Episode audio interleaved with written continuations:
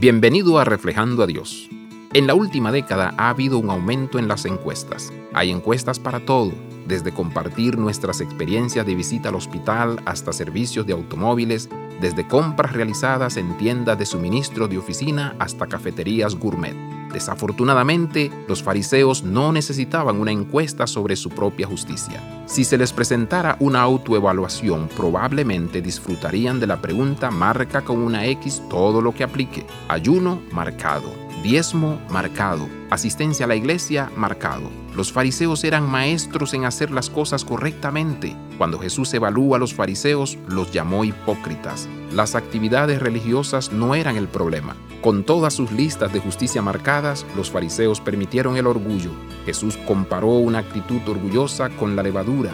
La levadura hincha la masa en pan casero, al igual que el orgullo hincha el ego. Jesús advierte que las actitudes y conversaciones de personas orgullosas algún día serán expuestas y sacadas a la luz. Hoy no seas tan egoísta y orgulloso que pierdas la ternura y la alegría en tu corazón. Abraza la vida de santidad Visita reflejandoadios.com.